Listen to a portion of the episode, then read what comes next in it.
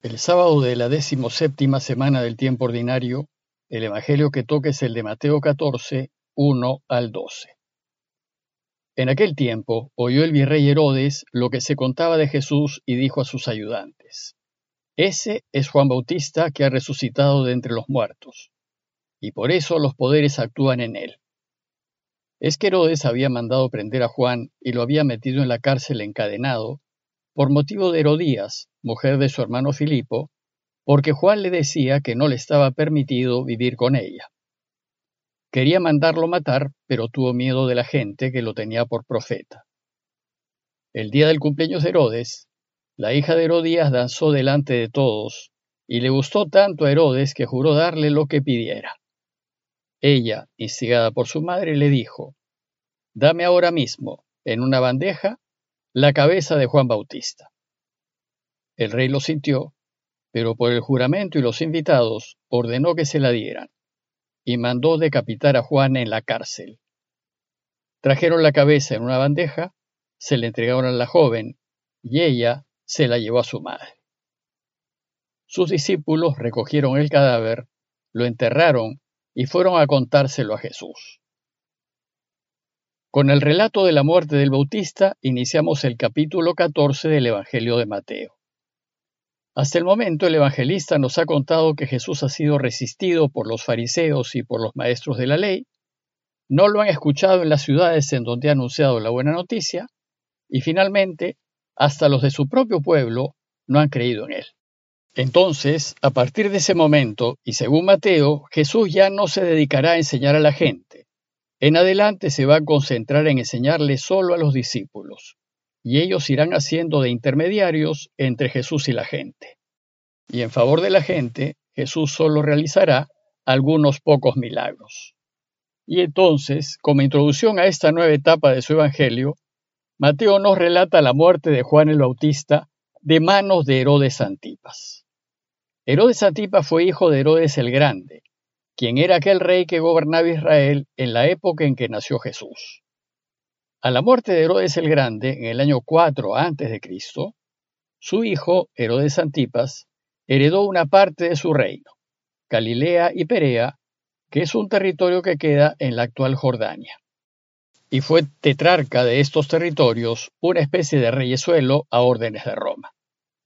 Durante toda la vida de Jesús, quien gobernó en Galilea en la tierra de Jesús fue Herodes Antipas. Nazaret, Cafarnaum, Caná y otros pueblos del lago estaban en su territorio. Y fue rey de esos territorios hasta el año 39 después de Cristo, año en el que murió. Según el relato de hoy, resulta que a Herodes Antipas le llegó información acerca de Jesús, de lo que enseñaba y de los milagros que hacía. Dice el texto que en aquel tiempo oyó el virrey Herodes lo que se contaba de Jesús. Seguro le contaron acerca de las curaciones milagrosas, del leproso, del paralítico, del criado del centurión romano y de las numerosas curaciones que hizo en Cafarnaúm. Y sin duda, le debieron contar acerca de la resurrección de la hijita de Jairo. Además, a causa de su enseñanza y de la manera como leía la escritura, oyó que la gente consideraba a Jesús un profeta al igual que a Juan. Entonces dice el texto que Herodes dijo a sus ayudantes, ese es Juan Bautista, que ha resucitado entre los muertos y por eso los poderes actúan en él. Herodes había hecho encarcelar a Juan por la influencia que tenía sobre el pueblo. Y resulta que ahora Jesús parece tener la misma influencia que tuvo Juan. Pareciese como si Juan hubiese resucitado de entre los muertos. Y Herodes tuvo mucho miedo de que Jesús fuese Juan, a quien había hecho matar. Entonces, y a propósito de este temor, Mateo aprovecha para contarnos cómo fue el asesinato de Juan. Resulta que Herodes Antipas se había divorciado de su primera mujer, que era la hija del rey nabateo Aretas de Arabia, y no se le ocurrió mejor idea que quitarle la mujer a su hermanastro Filipo. Ella se llamaba Herodías, y además de ser mujer de su hermano, era sobrina suya, pues era la hija de una de sus hermanas. Resulta que Herodías era muy ambiciosa y consideraba que Herodes era más importante que Filipo. Entonces, utilizó la ley romana para divorciarse de su tío Filipo y casarse con su tío Herodes. Pero, ante la ley judía, esto era inválido. Pues primero, la mujer no se podía divorciar, era el hombre que se divorciaba de su mujer. Además, dice Levíticos 20:21, si uno toma por esposa a la mujer de su hermano, es cosa impura. Entonces Juan llamó la atención a Herodes porque estaba yendo en contra de lo que mandaba la ley de Moisés al casarse con la mujer de su hermano, que además era su sobrina. Herodes temía la gran influencia que Juan tenía sobre el pueblo, pero más le molestaba que Juan lo criticase públicamente por su situación de pareja, aunque más molesta estaba su amante Herodías. Entonces Herodes, al verse criticado por Juan, lo hizo meter en la cárcel. Tal vez lo hizo para que el pueblo no siga escuchando sus críticas. Lo cierto es que no se atrevía a deshacerse de él por temor a la gente. Dice el texto que Herodes había mandado prender a Juan y lo había metido en la cárcel encadenado por motivo de Herodías, mujer de su hermano Filipo, porque Juan le decía que no le estaba permitido vivir con ella. Molesto por las críticas de Juan, dice el texto que Herodes quería mandarlo matar, pero tuvo miedo de la gente que lo tenía por profeta.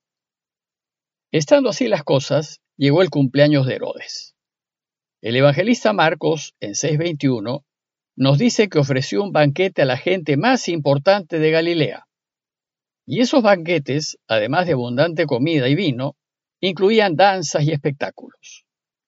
Dice el relato que el día del cumpleaños de Herodes, la hija de Herodías danzó delante de todos, y le gustó tanto Herodes que juró darle lo que pidiera. La hija de Herodías, según el historiador Flavio Josefo, se llamaba Salomé, y en ese momento tenía menos de 20 años. Entonces Herodes, delante de todos sus invitados, juró darle a Salomé todo lo que le pidiese, según Marcos en 6.23, hasta la mitad de su reino. Su amante Herodías aprovechó entonces ese momento para finalmente deshacerse de Juan. Dice el texto que Salomé, instigada por su madre, le pidió lo que quería y le dijo, dame ahora mismo, en una bandeja, la cabeza de Juan Bautista. Es increíble ver hasta dónde puede llegar el odio de una persona, pues entre todo lo que pudo pedirle Salomé, hasta la mitad del reino de su tío, le pidió la cabeza del Bautista. Ante este pedido, Herodes quedó atrapado y se vio obligado a hacer matar a Juan. Dice el texto que el rey lo sintió pero por el juramento y los invitados ordenó que se la diera, y mandó decapitar a Juan en la cárcel. Pero ¿por qué se sintió obligado? En circunstancias normales podemos suponer que Herodes se hubiese resistido a tal injusticia, así como Pilato se resistió a la injusticia de crucificar a Jesús. Pero había hecho una promesa pública delante de todos sus importantes invitados, y si no la cumplía, iba a quedar mal con ellos. El problema es que Herodes prefirió quedar bien ante la gente en lugar de hacer justicia. Así como Pilatos, que prefirió conservar su puesto en lugar de hacer justicia. Ciertamente Dios, que es justicia, no estaba al centro de la vida de estos dos hombres. Y entonces, atrapado por su propia vanidad, Herodes cometió la enorme injusticia de hacer asesinar a un inocente. Según Flavio Josefo, el Bautista fue asesinado en la fortaleza de Maqueronte, que era una fortaleza que Herodes tenía en Perea.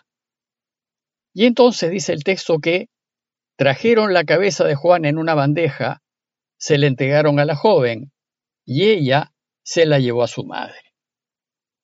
Sabemos que Herodes y Herodías terminaron mal, pues su ambición hizo que su sobrino Agripa, hermano de la misma Herodías, los acusase ante el emperador Calígula, y éste les quitó todos sus bienes y los deportó a las Galias, a lo que hoy es la ciudad de Lyon, en Francia.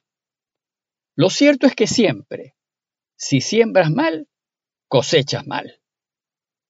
El relato termina diciéndonos que los discípulos de Juan recogieron su cadáver, lo enterraron y fueron a contárselo a Jesús. Juan y Jesús se conocían muy bien y se apreciaban. Y entonces, en cuanto se enteró Jesús, se retiró a un lugar solitario, probablemente a orar. A Jesús le apenó mucho el asesinato de Juan, y lo confirmó en que si seguía por el camino de la verdad y de la justicia, también a él lo matarían. La muerte de Juan viene a ser una especie de adelanto de lo que a él mismo le pasará por procurar que su padre reine. A modo de conclusión, los invito a recordar las veces en que hemos actuado como Herodes, en el sentido de haber preferido, por conveniencia y para no perder, cuidarnos y protegernos haciendo lo incorrecto en vez de actuar con justicia y en verdad. Y luego considerar que el camino de Jesús nos enseña que es mejor perder y quedar mal ante los demás que ir en contra de Dios mintiendo y cometiendo injusticias. Pidámosle a Dios que nos dé el valor para vivir nuestras vidas con consecuencia y que no nos importe perder o dejar de ganar con tal de hacer lo que Él quiere. Parroquia de Fátima, Miraflores, Lima.